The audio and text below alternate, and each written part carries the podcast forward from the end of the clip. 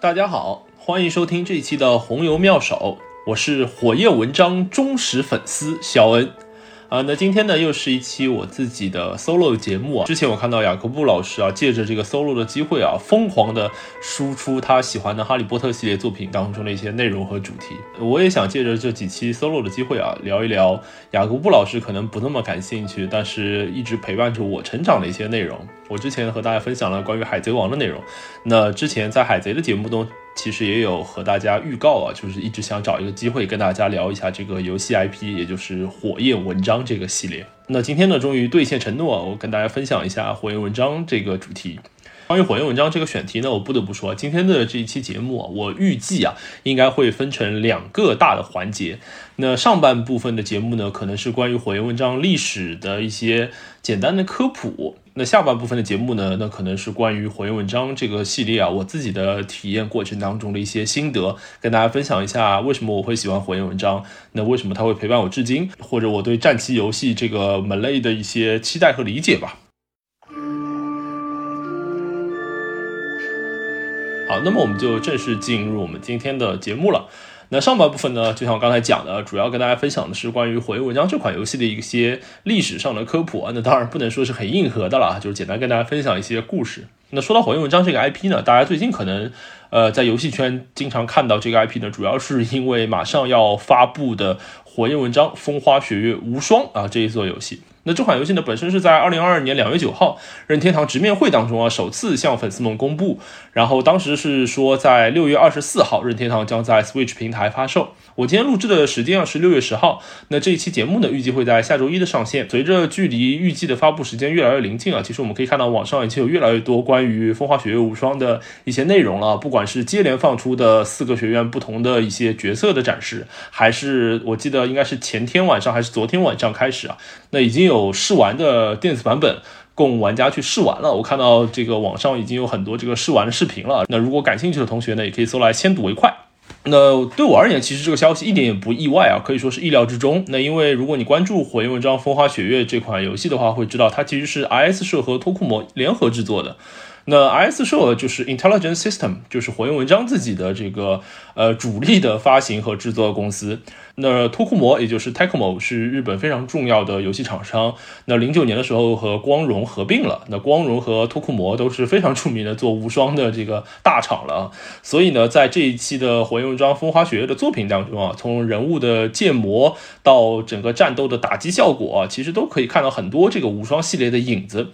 再加上呢，在二零一七年的时候啊，任天堂和光荣托库摩其实已经合作开发过一款《火焰文昌无双》这款游戏了。这应该也是两个大厂继《塞尔达无双》之后的又一个无双作品的试水。但是就我的感知来说，好像《火焰文昌无双》的诚意和游戏量上不是特别的充足哈。那不管怎么说呢，这一次呃双方又再一次合作，然后做《风花雪月无双》。我觉得这是非常意料之中，也情理之中的一个合作。那从我的角度来说，我也是非常期待这一款游戏啊。它上线之后，我应该也会第一时间购买和尝试的。好的，那么刚才看讲的是我最近的一些新闻呢，那那接下去就让我们往过去看一看，看一看《火焰文章》这个传奇系列它一路的诞生和发展是怎样的故事。对于这样一个传奇的游戏系列，而且它的游戏过程当中啊，经常是去描述一些恢宏的宏大的战役和史诗。它这一路走来的历程啊，其实也毫不夸张的说，可以说是一个传奇，也可以说是一段史诗。那接下来这个环节啊，不管你本身对火焰文章的历史了不了解，有多了解啊，都希望大家可以静静的坐下来。接下去要说的这个部分呢，不要只把它当做是一个发展史。而把它当做一段传奇、一段传说、一段史诗、一个故事来看待。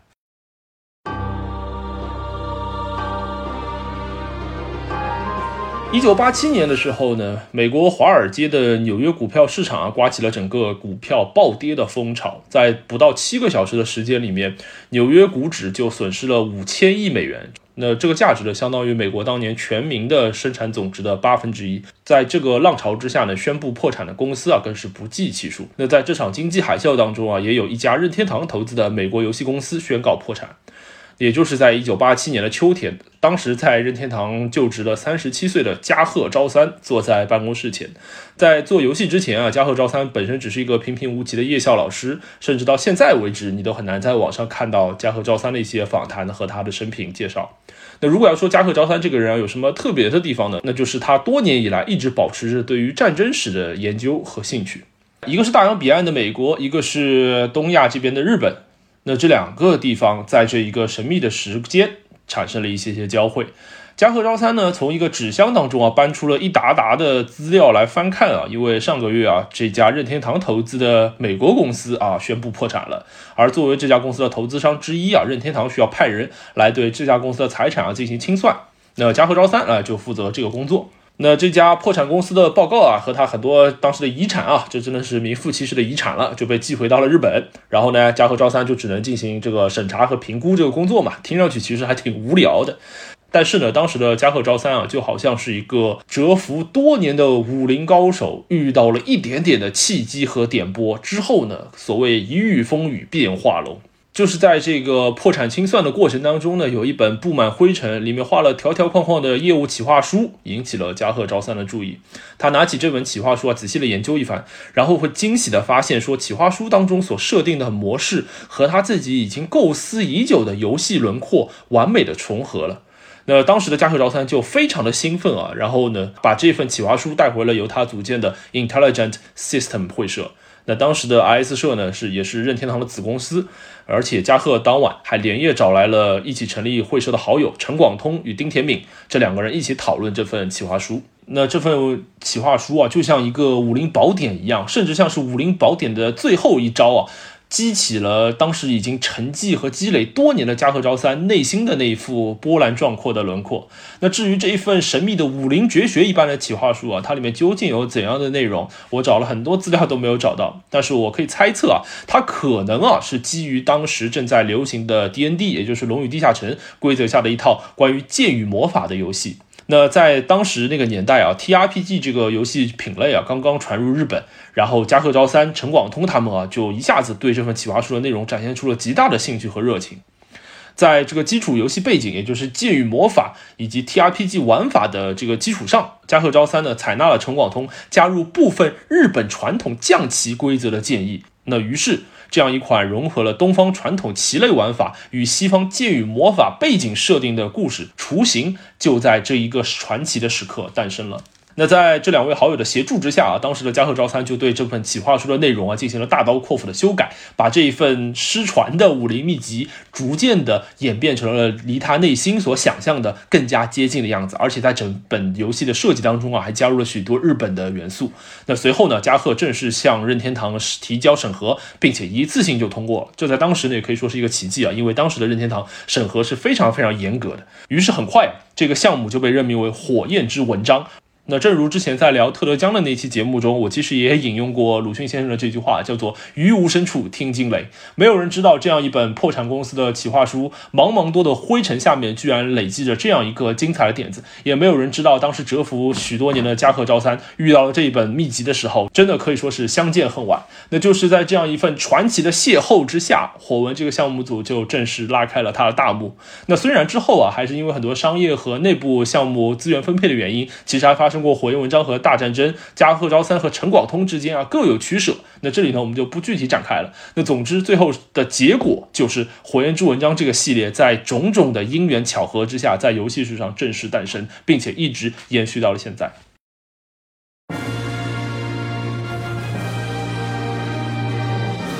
这就是关于《火焰之文章》以及加贺昭三这传奇一般的开头。那就像我刚才说的，各位如果听这个故事啊，不要只把它当做是一个游戏史。我也没有想把我的节目或者说我今天的分享当做是一个游戏史来分享。我想跟大家分享的呢。就像我说的，它是一个传奇，是一个故事，也是一段史诗。每一个火焰文章的故事，它都是一个史诗背景。那当你把整个系列的一大堆故事全都串联在一起，以及当你把眼光放到更高的地方去观察火焰文章这个系列它一路的盛衰和荣辱的时候，你会发现这个系列它本身的发展其实就像是一个史诗那般跌宕起伏、精彩纷呈。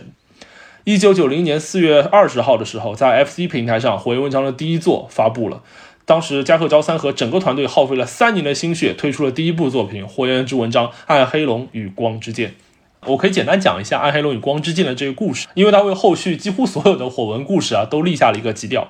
那《暗黑龙与光之剑》呢？它讲述了被地龙族灭国的王子马尔斯逃亡在外，然后和一大帮幸存的骑士们，以及在这个战争过程当中遇到的一些路人们啊，为了复国而展开了艰苦而壮烈的战争。那最后的目标呢，当然是马尔斯成功复国。大概是讲述这样一个王子复仇的故事。《暗黑龙与光之剑》这款游戏其实和当时整个日本游戏环境的呃大家的普遍审美啊，还是有非常大的区别的。是因为这款过于强调战争的残酷和真实性的游戏啊，对于玩家角度来说，其实很不友好。火焰文章到现在为止一直被人津津乐道的几个重要的设定，也在第一作当中啊就已经流露出了它的痕迹，并且一直保持到现在。比较典型的就是，比如说职业系统，每个人会有不同的职业，有的人是领主，有的人是剑士，有的人是弓箭手，有的人是天马。那还有呢，比如说角色死亡就真的死亡了。这在很多的 RPG 游戏当中其实是不可想象的，甚至很多 RPG 游戏当中，你哪怕在战斗中途死亡，然后呃，只要过了一关，或者是甚至吃点药，马上就可以复活了。但是对于《火焰文章》这样一款刻画战争的残酷和真实的游戏来说，你的同盟如果在战争当中真的被敌人击倒了，他就真的离开了。不是说这一章离开，不是说这一回合离开，而是说他在你的整个游戏的过程中就永远的离开了，甚至也会影响到后续的一些剧情。比如说这里如果需要这个角色，只有他才能做一些事情的话，而你在之前的章节不小心让他被战败的话，可能连这个情节都无法触发。这个经典的设计，自从火焰文章的第一代开始就一直延续到现在，直到现在，这依然是很多尤其是重度硬核的火纹玩家非常津津乐道的设计之一。还有一个很重要的设计呢，也就是武器的耐久度系统。我们可以知道，比如说别的 RPG 游戏当中，哈，我们的招式或者武器啊，大多数情况下其实是不太有限制的，即使是有限制，也可以非常轻易的来弥补。比如说把它什么抛光啊，或者什么锻造一下，然后马上就恢复了，类似于这样的。但是在火焰文章当中，那些无论是最菜最菜的铁器啊，铁质武器，还是最强最强的圣器，这些。或强或弱，或有特殊作用的武器，或者支援类似的法杖，这些所有的东西啊，它都是有耐久度的限制的。也就是说，你要，也就是说，你要宏观和整体的去调动自己的资源。解俗话来说，就是好钢用在刀刃上啊，不能一味的滥用。你不要以为你拿到一把特别厉害的武器，然后就可以跑到人群中无双了啊！这种事情在火焰文章当中几乎是不可能发生的。那当然，后面会有一些改变。那就诸如角色永久死亡以及武器耐久度系统啊，包括随机加点模式啊等等哈，这些相对比较硬核和真实的设定的，其实让火焰文章这款游戏啊，成了一个入门门槛相对比较高、上手比较难的一款游戏。那这种设定呢，让当时被宠坏的 FC 玩家就很难接受。所以啊，在《暗黑龙与光之剑》刚刚发布的时候，它的销量其实完全达不到预期啊，甚至一度可以说是接近爆死。那虽然在发售初期的成绩啊并不理想，但是这款划时代的作品啊引起了当时发密抗，也就是我们俗称发密通啊这个主编冰村弘一的关注。他非常重视火焰文章的难度和高策略性的游戏体验，而且很快啊就成为了火文的一个重要的粉丝。那这样的一个 KOL 粉丝啊，在他个人喜好的驱动下，那他非常慷慨的在发密通这样非常有影响力的游戏杂志上面对火焰文章和游戏内容进行了多次的报道，甚至还多次邀请加贺昭三参与访谈。也就是在发密通的大力支持下，火焰文章这个名号啊，一时间平步青云，成为了任天堂当时为数不多的面向成人市场的金牌作品。另外值得注意的是呢，《暗黑龙与光之剑》这一款作品在二零零八年在 NDS 上重新复刻，叫做《新暗黑龙与光之剑》，也弥补了很多啊当时没有玩过初代作品很多同学的遗憾。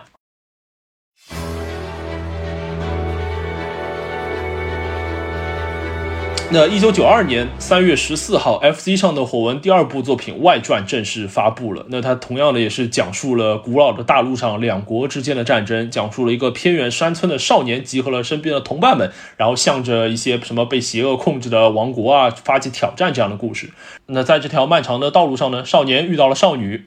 这个怎么听上去有点奈须蘑菇啊？啊，不重要。但是呢，最后男孩子自己本身也发现了自己的身世之谜啊，大概就是这样一个故事。那这二代的外传呢，是第一次采取了男女双主角的双线剧情啊，然后而且在取消了第一部当中的武器耐久度设定。在二零一七年的时候呢，在 3DS 平台上也复刻了这一作。那复刻的名字呢，叫做《火焰之纹章：回声》，另一位英雄王。那回声这款作品，我可以想简单的讲一讲啊，是我个人比较喜欢的一款作品。那其中有几个比较重要的原因。第一个呢，就是回声是第一款呢采取了全程语音而且有官方简体中文支持的产品。这个说实话，其实是一个对，尤其是对于中文玩家来说啊，其实是一个非常非常大的好消息。这如果说到这件事情的话，我们呢，我们不得不提到，其实这个背后呢，其实有一个重要的人物，也就是任天堂娱乐企划与开发部第一开发组经理山上仁志啊，这一位大佬呢，他是对于火纹的全球市场拓展啊，起到了居功至伟的作用，可以说是在二零一七年两月份的时候呢。山上人质还曾经亲自出镜啊，微笑着用他并不熟练也并不标准的中文，向大中华区的玩家们宣布了回声即将中文化的消息啊，非常的诚意。而且还有一点很重要的是，Echo 也就是回声这一座的人物例会啊，是我在全系列当中最喜欢的一座。呃，我自己还买过回声的原画集。大家可能如果玩过火焰文章的粉丝应该会知道，其实火纹的人设啊，包括人物的例会啊等等啊，都是非常的精美的。那当然这边还可以科普一个小概念，就是在游戏设计当中，其实人设和例会啊不一定都是由同一个人完成的。人设当然除了他的形象啊，也就是视觉上的呈现之外，还有很多包括这个人的性格啊，甚至数字数值设定啊，偶尔也会参与。但是例会呢，简单来说其实就是画师他来负责这个人物的形象设计。那回声的例会呢，是由一位画师左大师啊，就左手的那个左啊，这个名字是因为据说他是左撇子啊，我也不知道这个真的假的，是这个左大师这位插画师来设计的。然后左大师呢，他的画风啊，其实就非常的呃古典，然后有一种油画一般的质感，这在火焰文章历代的所有的精美的人设当中都是独树一帜的，我觉得非常非常漂亮。然后在外传之后呢，一九九四年一月二十一号的时候，火焰文章发布了第三款作品《文章之谜》。这《文章之谜》也可以说是加贺昭三的封神之作。虽然《文章之谜》啊是在《暗黑龙与光之剑》的基础上啊去做的一个再次创作，但是《文章之谜》整部作品的综合性啊非常非常的强，而且当时 FC 机能的提升啊、画质的提高啊以及例会啊，整个完成度非常好，这才能使得《文章之谜》当时拥有七十七万套的销量啊，比《火焰文章》前两作加起来还要多，非常夸张的成绩。那同样的，《文章之谜》在二零一零年的时候呢，也在 NDS 平台上复刻了，叫做《新文章之谜：光与影的英雄》。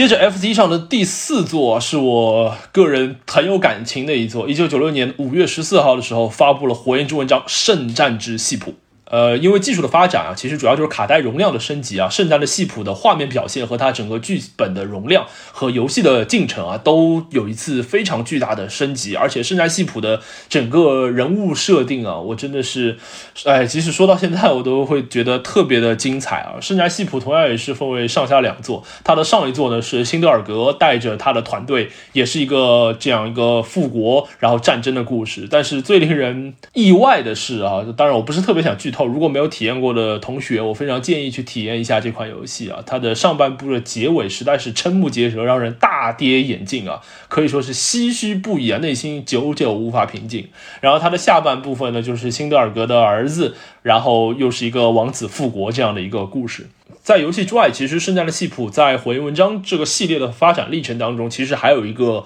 呃特别值得一说的点。也就是因为《圣战之系谱》这一作品啊，其实投入了加贺昭三非常大的能量和期待，导致它超长的开发周期哈，加上呃远超预算的成本，但是呢又必须按照预期上市，所以啊，这个当作者的自我表达和市场商业的要求啊产生了巨大的矛盾的时候，《圣战系谱》的后半段其实已经偏离了加贺昭三本人的预计，可以说其实没有完全把加贺想要呈现的故事完整的讲述出来，这也是我自己啊。相信很多伙伴玩到圣战系谱最后几步的时候，会知道有很多的内容，你可以感觉到其实是被阉割了。应该本身可能是有更多的故事可以去挖掘的，但是现在呈现出来的，可以说哈是一个非常令人遗憾的虎头蛇尾的作品。那当然，这个蛇尾其实本身也还可以了啊，跟别的作品相比。但是你知道，那不是完整形态的圣战之系谱。那也是《圣战系谱》这款作品的这种撕裂和遗憾，使得加贺昭三和任天堂之间的矛盾越来越无法调和。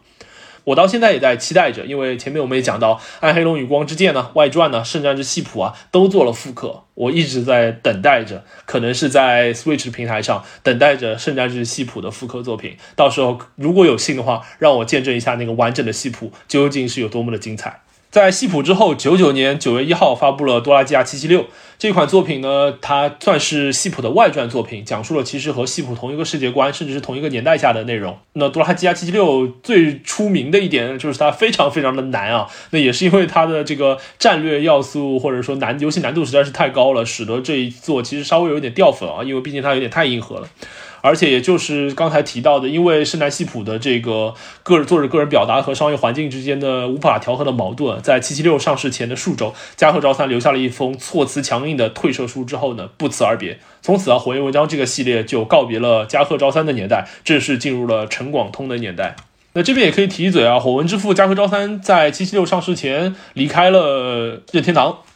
之后呢，他自己也开发了另外一套作品啊，叫做《类指环物语》这一款作品呢，可以说是很多人都把它认为是火纹的精神续作，或者说真正的火纹续作，因为它有非常强烈的火纹的印记，以及它非常的坚持加贺昭三的个人表达在里面。这边还可以提一嘴啊，就是加贺昭三亲自打造的《维斯塔尼亚传说二：希尔瓦比西之圣剑》已经确认即将登陆 Steam 平台，并且在七月二十八号正式发售。这也算是很多加贺昭三的粉丝的一个重大的利好消息。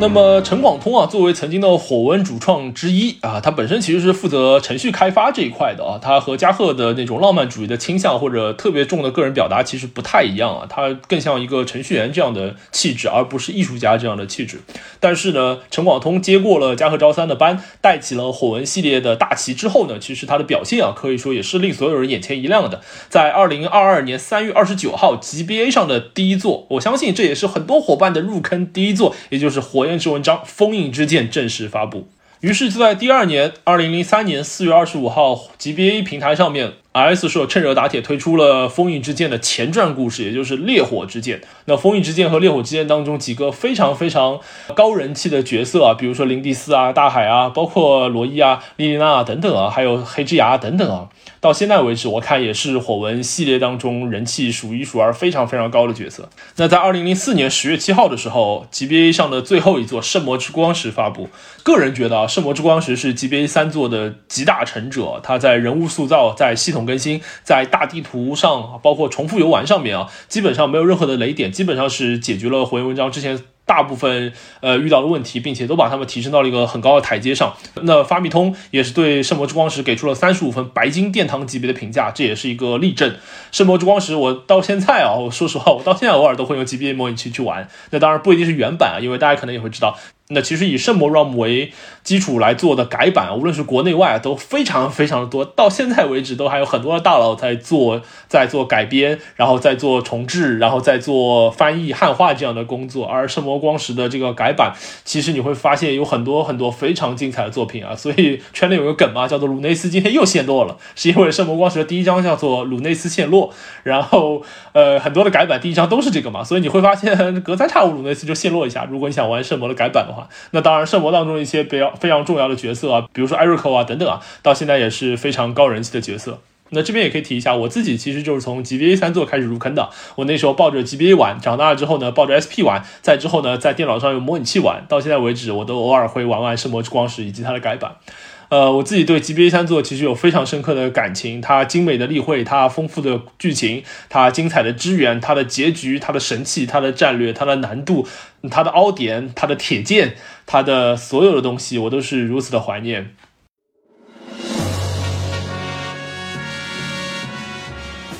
那在零五年四月二十号的时候呢，NGC 上的火焰文章终于诞生了《苍岩的轨迹》。苍岩轨迹的主角呢是艾克啊，这一座其实不是传统意义上的，比如说罗伊啊、艾利乌德啊，或者是伊芙列姆啊等等啊，都是这些王子复活的故事。那苍岩轨迹的主角艾克，他是一个佣兵团的团长，那他可以说是火纹历史上最。强大的男主角之一了啊，可能甚至都没有之一啊。而且因为登录了新的平台嘛，所以这一座的火焰文章呢，其实人物全部都使用了立体描绘啊，背景啊、房子啊等等都使用了 3D 建模。这其实对很多人而言都怎么说呢？到现在可能都不是特别能接受啊。比如说我啊，到现在就会觉得 GBA 三座上的那个 2D 战斗动画做的其实很精美，我到现在都百看不厌啊，就是各种。角色包括整个施法的瞬间，所有的动画我都觉得非常的好看。然后做了三 D 之后啊，无论是这个苍岩还是后面的小女啊，包括 if 啊什么，我都觉得三 D 好像就少了一点这个感觉啊。那直到风花雪月，我终于又觉得三 D 还可以了。那我们之后聊到的时候再说吧。那在零七年二月二十二号的时候呢，在 vivo 平台上又发布了小智女神。那小智女神是苍岩的后传，可以说是。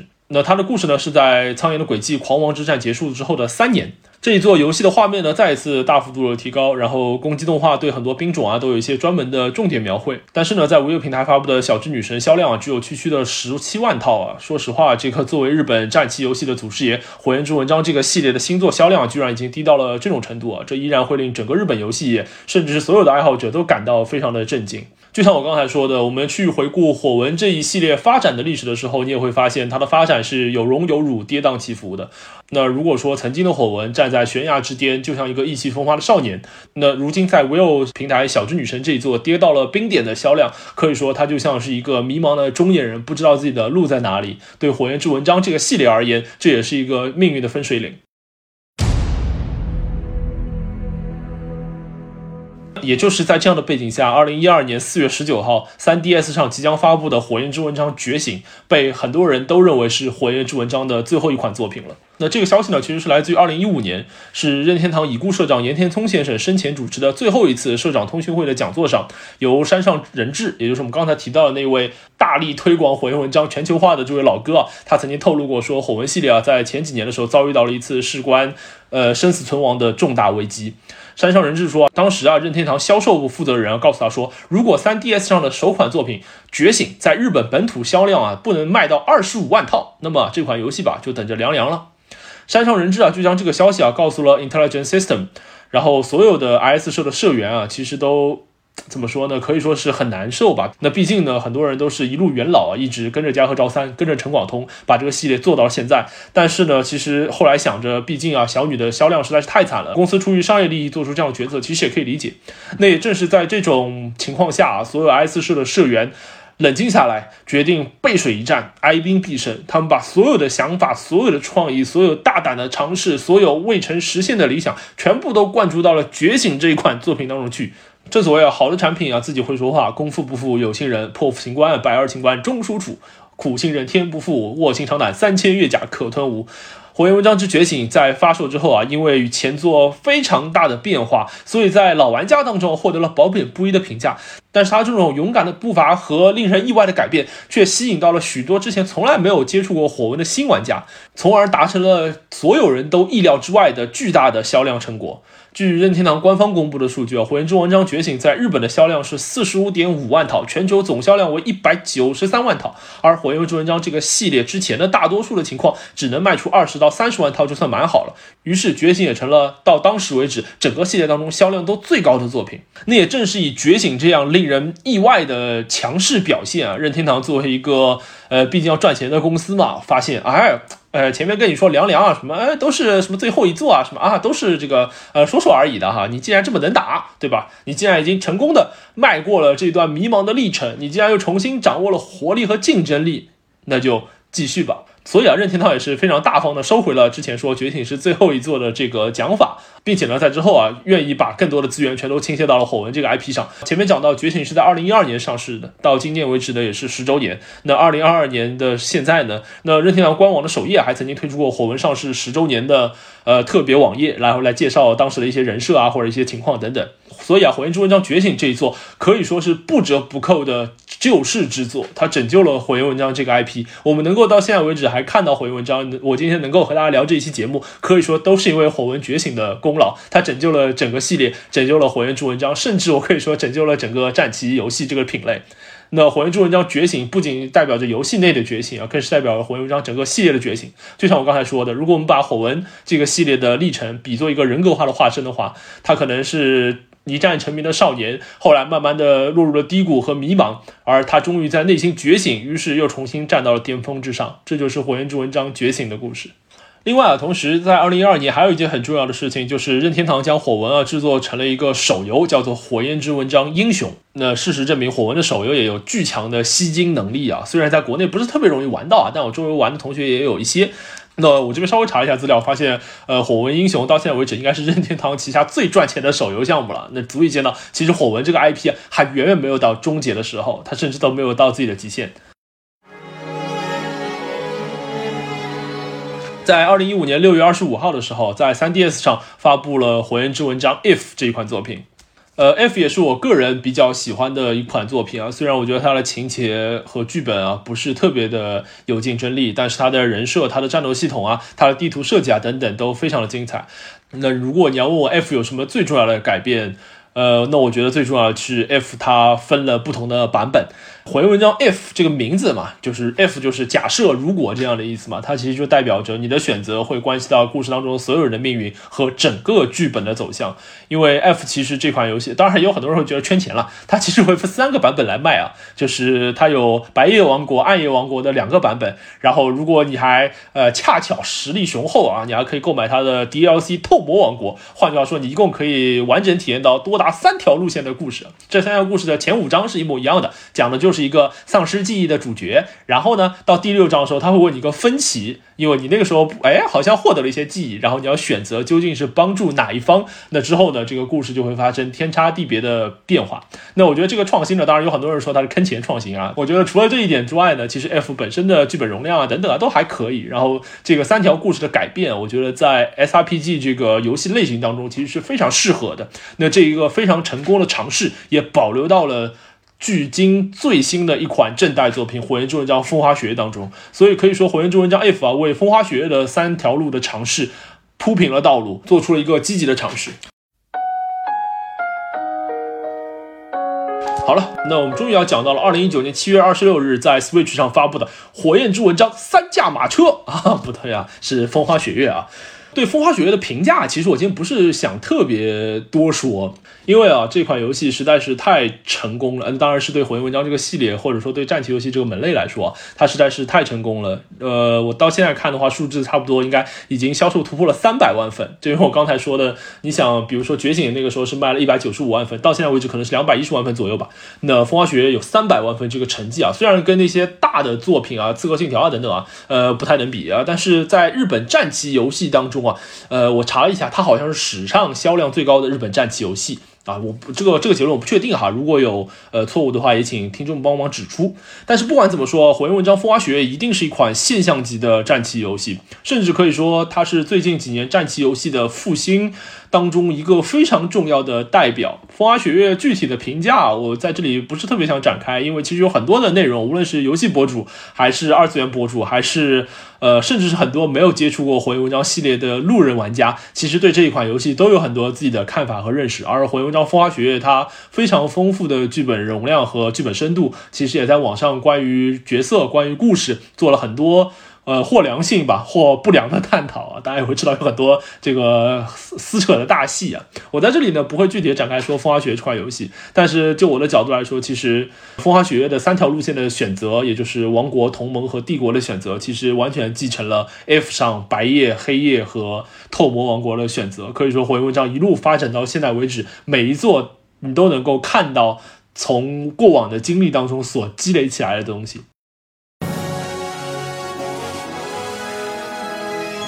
那到现在为止呢，我已经很快的梳理和讲完了火焰文章的十六部作品，加上手游啊，这个英雄稍微提了一嘴。那整个正传的十六部作品，就像我刚才说的，我希望大家如果愿意听到这里的话，不要把它当做是一个枯燥的游戏历史来听，而把它当做是一个波澜壮阔的一段故事，一个史诗来听。所以我很喜欢在这个过程当中去穿插一些人格化的描述。火焰文章的故事，大多数你会看到，他都是一个一开始相对比较弱小的王子，或者比较弱小的一个少年，然后他慢慢的承担了更重要的责任。他在这个过程当中可能会有迷茫，可能会有失败，可能会有失去。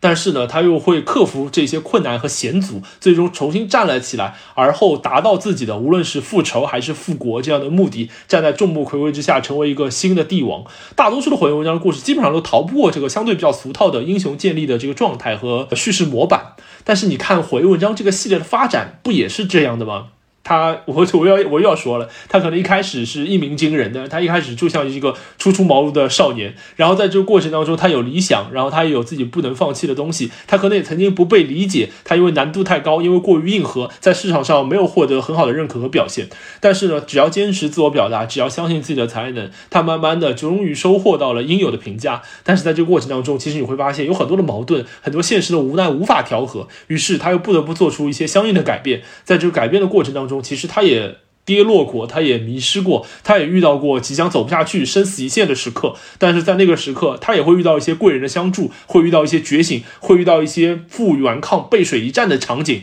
最后，他只要突破了这一层困难，他终究能够再一次站起来，再站到阳光之下，成为那个我们人人信仰的大英雄，成为那个我们每个人为之喝彩的好作品。不觉得火焰文章这个系列的发展剧本，就像他每一次描述的故事剧本一样，令我们如此的心驰神往，令我们如此的拍案叫绝。所以啊，我要说了，我想把今天这期节目的名字呢叫做“史诗的史诗”。这前一个史诗讲述的是火焰文章的故事，总是在呃讲述一些关于史诗的剧本。那后一个史诗呢，我想说，所有的这些故事和剧本融合在一起，你看整个火焰文章整个系列的发展，它本身也是一个跌宕起伏和波澜壮阔的史诗。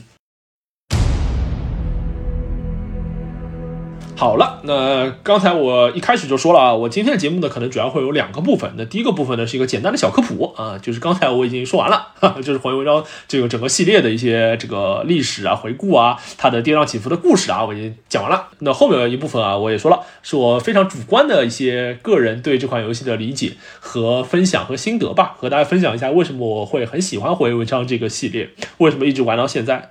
呃，我的好朋友，大家应该也认识，就是卷老师。那还有我们另外一个朋友麦老师，他们之前呢参加过一场辩论赛。那这个辩论赛呢是游戏主题的，然后他们当时打过一个辩论赛的题目啊，他当时把这个游戏的评价切割为两个方向，一个是呢叫做游戏性，一个呢叫做故事性。我觉得这个切分啊其实还蛮好的，所以啊我也想从呃游戏性和故事性这两个角度跟大家分享一下火焰文章这个系列带给我的一些思考吧。那首先啊游戏性的角度。呃，火焰文章我为什么喜欢呢？特别简单的一个原因啊，其实就是好玩。那它好玩在哪儿呢？那它好玩在哪儿？那它好那哎，那它好玩在哪儿呢？哎，儿化音好难念啊。总总而言之呢，就是它是一款战棋游戏，而我觉得战棋游戏非常好玩。呃，在讲这个之前呢，首先要讲一讲战棋游戏是一个什么东西。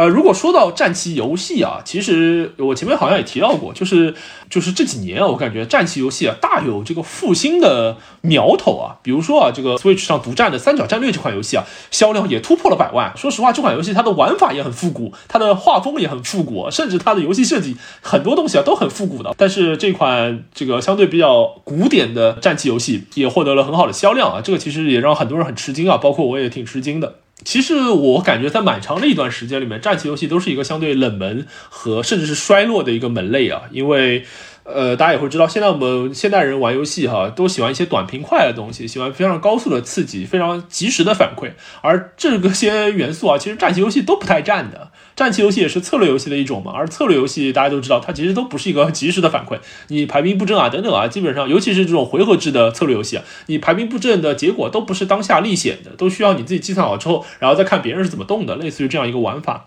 那同样，战棋游戏很多时候啊，其实呃玩一把也要花费你非常大片的时间啊，不是说你碎片时间走两步就能走走的。这个就你可以理解为我跟别人下象棋啊，不可能我抽空了给你下一步，然后去干别的，然后回来再给你下一步，不是的，一定要用比较大块。的时间来玩，这也是早期的时候，比如说多拉基亚七七六啊之类的受人诟病的原因啊。包括系谱也是啊，系谱有个很大的特点，我刚才讲系谱的时候没提到，是加贺昭三自己本身其实是期望把游戏中的地图做大。做的好像是真的行军的那种路程一样，所以啊，这个西普的地图会爆打，所以你在游戏当中用那些兵种和单位去移动的时候，你会发现很漫长的。它追求的这种真实，它某种程度上其实是提高了你游玩的成本的，甚至是减少了你的乐趣的。然后整个行军的过程就很很漫长、很枯燥，甚至还有很多突发事件，类似于这样的。所以战棋游戏，比如说我记得以前玩的时候，你每一步都要深思熟虑，然后你每一把都要玩很长的时间，这其实是一个特别反，至少反现代的一个设计吧。这也是为什么我相信战棋游戏很长一段时间里面都比较沉寂啊。随着我们生活的节奏越来越快，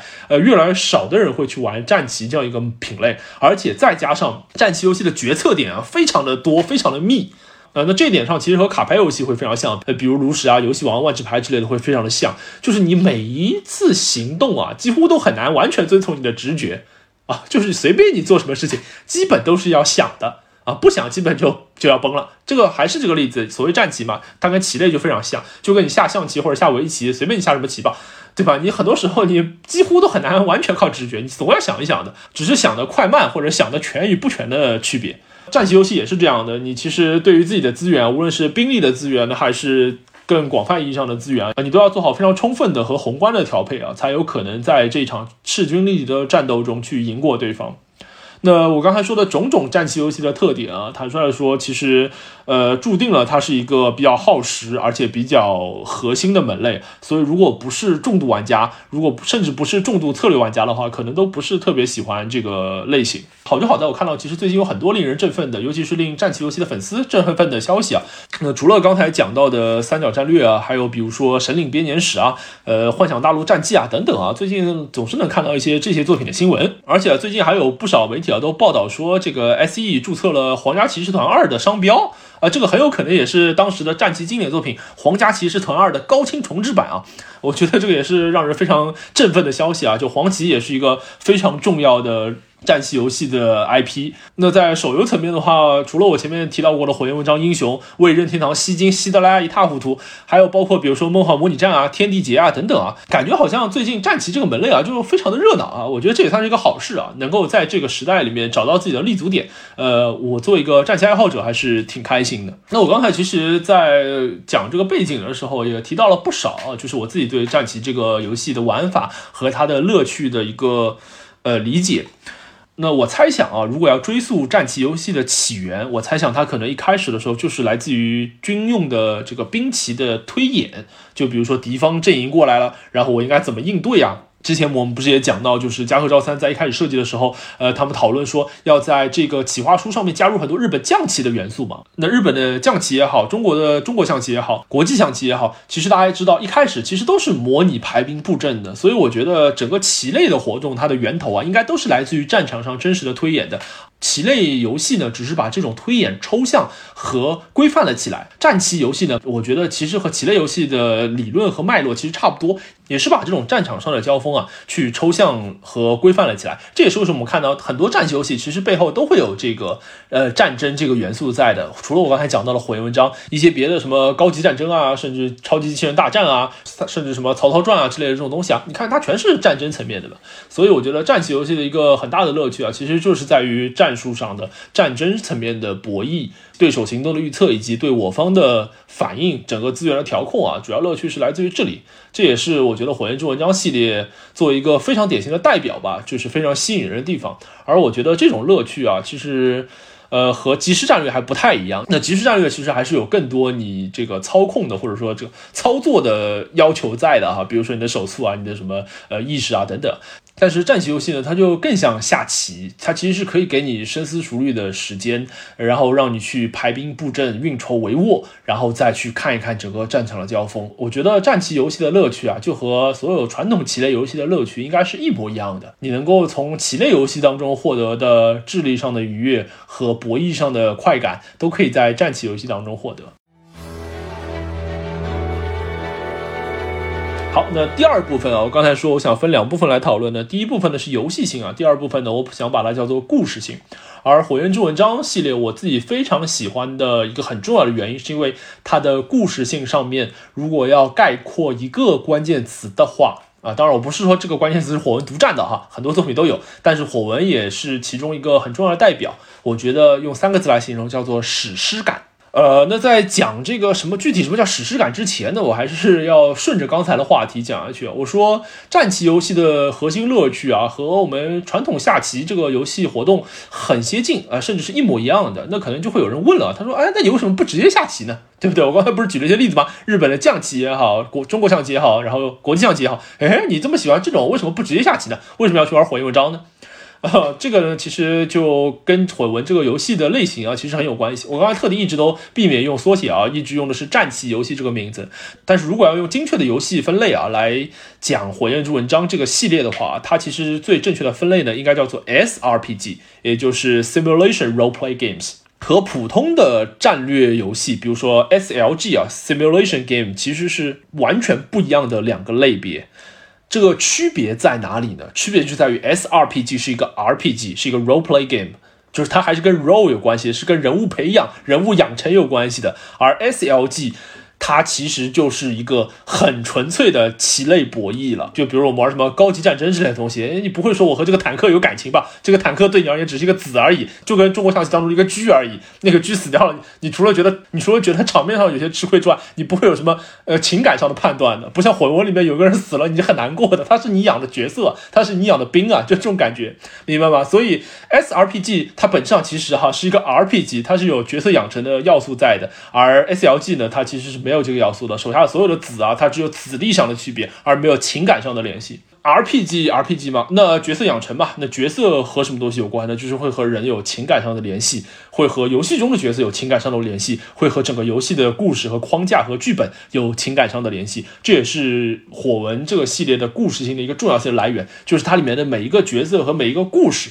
都讲得非常的精彩。好，那接下去呢，就是我今天要讲的最后一个话题了。我说火纹这个系列的故事性啊，它特别让我喜欢的一件事情，呃，我再强调一遍啊，不是它独占的啊，很多别的作品不一定，甚至不一定是游戏啊，很多影视作品或者文学作品啊，都会有类似的感受，也就是史诗感。那史诗感这个东西究竟是什么？啊，我想用今天这一期的节目啊，我的标题居然就叫史诗的史诗吧。我想简单的解释一下，或者和大家分享一下我是怎么理解这件事情，史诗感究竟是怎么来的？我以火焰文章这个系列为例，为什么火纹这个系列经常能够让我感觉到史诗感？我总结了三个原因啊，当然也可以和大家一起探讨。如果大家有补充或者不同意见的话，也可以在评论区告诉我。我总结了史诗感这种审美感受的三种来源。一种是空间的变化，一种是时间的变化，最后一种呢是英雄的变化。那什么叫做空间的变化呢？这个其实会比较容易理解。我们用一个四字成语来概括，叫做桑田沧海啊。简单来说呢，就是这个地方啊本来是这样的，现在呢不是了啊，就这种感觉。比如说我们以火焰文章系列为例啊，你我前面会讲到它大部分的脉络，基本上都是一个什么小镇青年啊，或者是一个落魄王子啊。然后他一路追杀啊，然后这个什么要复国呀，要反抗啊，先收复这个失地啊，再占领那个城邦啊，最后再打回自己的王都啊，基本上都是这种套路啊。就哪怕比如说你说苍岩当中，其实也是艾克呃带着公主嘛，其实做差不多的事情啊，虽然他自己不是公主或者王子，对吧？基本都是差不多的套路。这个空间的变化呢，就是随着剧情的发展，整个地图呢徐徐展开。你可能一开始先在这里战斗，先在一个小城市战斗，然后后面呢你会去一个港口，你会去一个渔船，你会去海里，你会去乡镇，你会去不同的国家做不同的事情，和不同的贵族王侯打交道，对吧？大概就是这样一个状态。那所以空间的变化，那这种空间的变化在火纹系列当中，呃，我想说就是圣魔光石把这件事情变得非常的具体，因为在圣魔之前啊，其实火纹的游戏啊，基本它的情节都是线性下。去的，比如说烈火之剑或者封印之剑啊，你基本没得选的啊。我这一张第一张打完了，打第二张，第二张打完了，打第三张啊，基本上都是这样的。而圣魔光石呢，我前面其实也提到了，它有一个大地图的这个模式，所以你每打完一张之后啊，你的地图上就会多一个城市亮起，然后你就可以选择走到下一个城市，还是回到上一个城市。这其实就把所谓的空间的变化这件事情啊变得非常的具体，落在这张地图上。你可以看到，你随着艾瑞克也好，会随着伊芙琳也好，呃，从哪里走到。哪里？他们一开始可能是在一个什么小村庄或者鲁内斯陷落啊，然后后面呢走到了，比如说这个共和国，那个暗黑树海，然后最后再去了魔王的圣殿啊。你可以一路看过空间是如何变化的。那这种变化呢，就会让你有这种史诗感的感受了。那空间的变化，如果放到火纹的语境当中，或者说战棋类游戏的语境当中去讨论的话，我其实还想补充一点，就是它不只是指，比如说我今天在这个城打仗，明天去那个城打仗。呃，这种史诗感，甚至宿命感啊，甚至这种战场的真实和绝望、窒息的感觉，还可以体现在战场设计上面。比如说系谱当中或者七七六当中会比较多的这种地图设计，就你分秒必争，你会发现你要拯救的那个对象在离你非常远的地方，而他的周围被包围着非常多的敌人，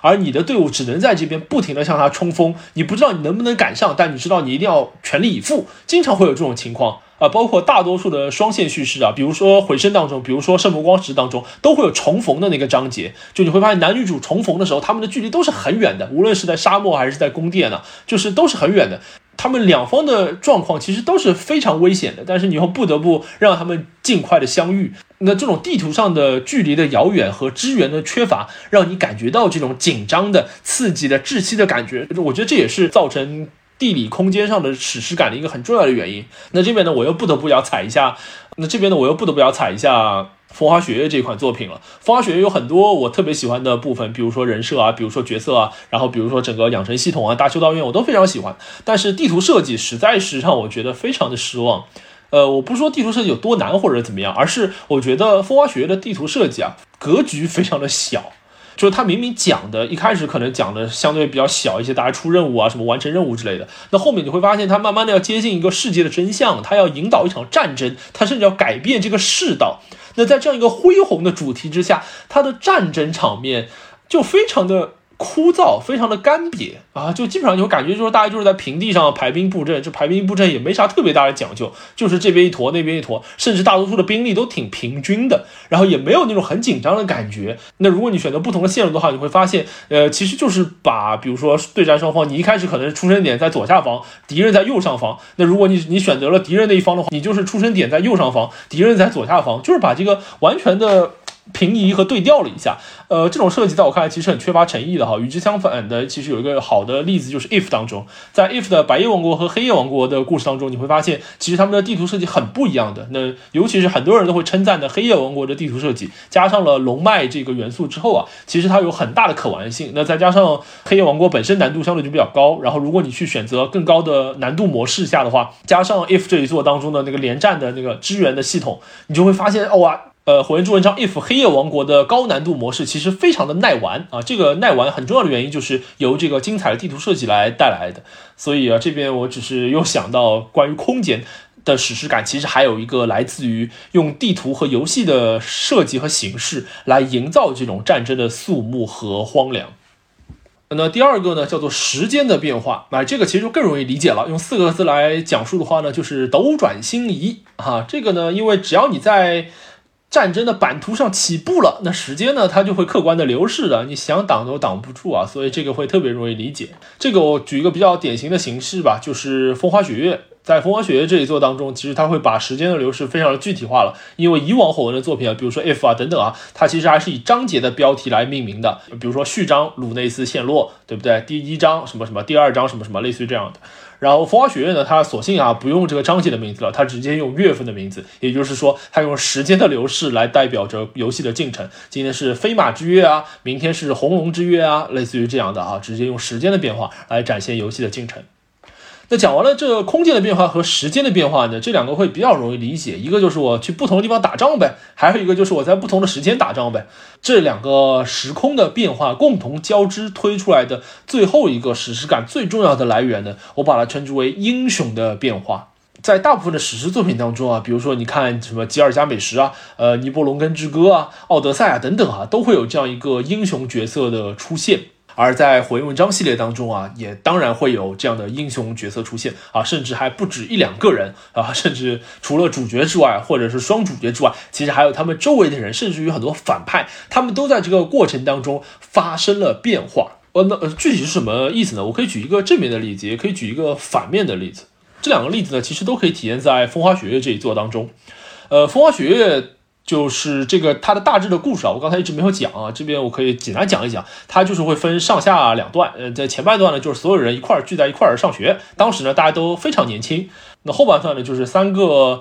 哎呀，也很难定义是什么政治体制啊，反正就 三个系统之间吧产生了斗争，那大概就是这个情况。那上半段和后半段中间呢，相隔了五年的时间。那这五年的时间，在《风花雪月》当中的呈现，你会发现角色的立绘也是有变化的。那五年之前啊，这个三个机长，包括周围所有的人，他们的样貌都是相对比较活泼的、比较年轻的、比较可爱的。那男性角色呢，就比较阳光；女性角色呢，就比较软萌，类似于这个样子。然后到五年之后，主角再次和他们相见的时候，你会发现每一个人的立绘都发生了变化。有的人可能是脸上多了几道疤痕，有的人可能是失去了一个眼睛，有的人可能是蓄起了胡子。总之呢，每个人都变得好像更沧桑了一些。这个是外观上的变化，但是我非常喜欢这个例会上的改动，因为通过这个例会的改动，非常直观的告诉我他们长大了。啊，很重要的，我觉得史诗感来源，所谓的英雄变化的很重要的一点，就是你要让我感觉到这个英雄啊，从一个相对比较懵懂的幼小的贫弱的状态，逐渐的成长了起来。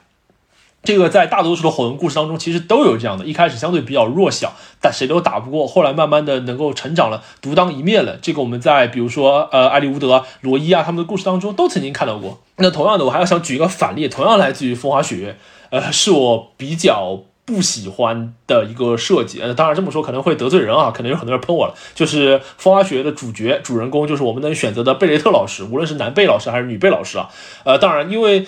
我不是说形象上的改变，因为南贝大家玩过的话就会知道，南贝老师和女贝老师不是普通的人类啊，所以他的外观上可能五年和五年之前和五年之后，你很难说什么呃留起了胡子啊，或者什么扎起了头发有这种变化啊，这个也不强人所难。但是我想说，其实是呃更深层次的，就是贝雷特老师在整个风花雪月的很大的一个时间跨度之下，你会发现他的性格其实没有很大的变化，或者不说性格吧，你会发现他的信念。他的状态没有很大的变化，就是他可能出场的时候就是，呃，这种状态，就他的立场可能是这样。那后面呢，就是你玩家选一下之后，你会发现他的对于战争的态度，对于亲人离开的态度，然后对于这个世界黑白的态度，然后对于很多东西的正义性啊，很多东西的愧疚啊，相对比较复杂的这些情感，基本都没有的。啊，我觉得贝雷特老师的塑造其实还有点失败哦。说实话，在我看来。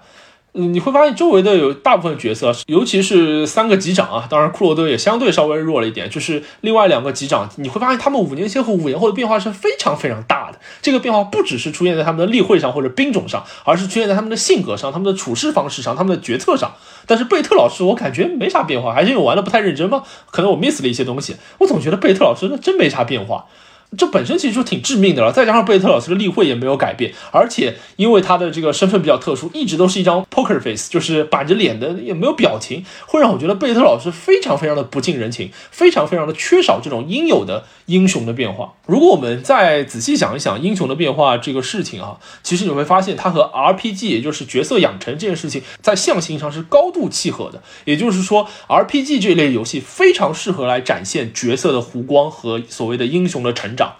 以火纹这类游戏为例，你会发现，我前面其实会讲到，你一开始相对而言都是比较弱小的角色，你可能在一开始的时候，你是既没什么技能，也兵种也很弱，数值也很弱，武器也很弱，什么都很弱。但是随着你一步一步战争，你会发现这些角色在你的手下，在你的操控下，他们一步一步的变强，他成长起来了。无论是他的兵种进化了，无论是他的数值提升了，无论是他的武器更尖锐了，还是这个角色在战场上他能影响他的影响力和辐射都更大了。